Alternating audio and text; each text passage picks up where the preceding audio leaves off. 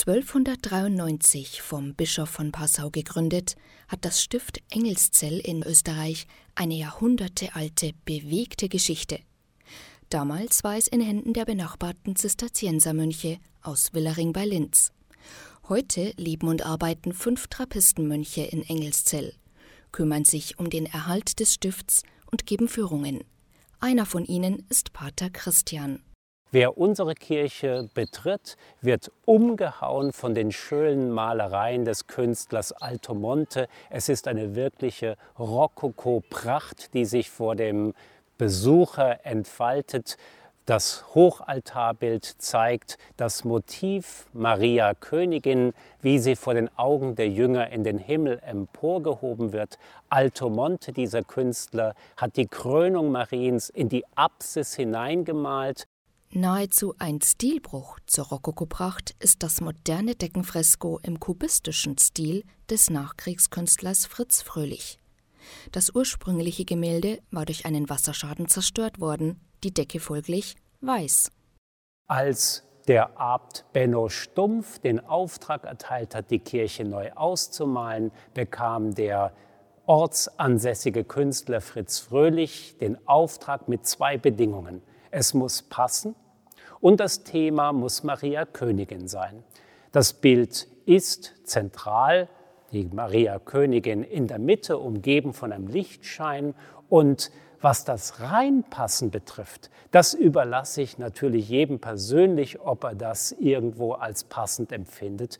Achten Sie aber auf die Farben, Sie werden sofort entdecken, Fritz Fröhlich hat dieselben Farben verwendet wie der barocke Maler Alto Monte und diejenigen, die das Bild sehen, erfreuen sich an dem größten Fresko, das nach dem Zweiten Weltkrieg in der Welt gemalt worden ist. Im tiefsten Herzen des Trappistenkonvents und für die Öffentlichkeit nicht zugänglich ist die Bibliothek, ein wahrer Rückzugsort für die Mönche.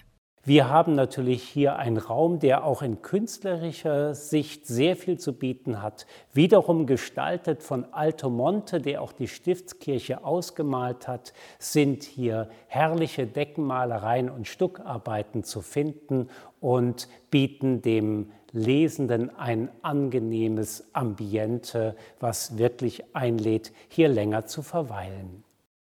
Weltweit bekannt ist Engelszell zudem für seine stiftseigene Likörerzeugung und seine Brauerei. Beides wichtige wirtschaftliche Standbeine für die Trappisten, erklärt Hans Hofer, Diakon und Wirtschaftsleiter im Stift. Die Liköre werden seit ca. gute 80 Jahren produziert bei uns in Engelszell direkt. Der Leiter ist immer ein Mönch mit ein, zwei Mitarbeitern. Und wir sind bekannt für die große Vielfalt und ja, mit unserem Flaggschiff, sagen wir es mal so, der Engelszeller Magenbitter. sind wir weltweit fast bekannt.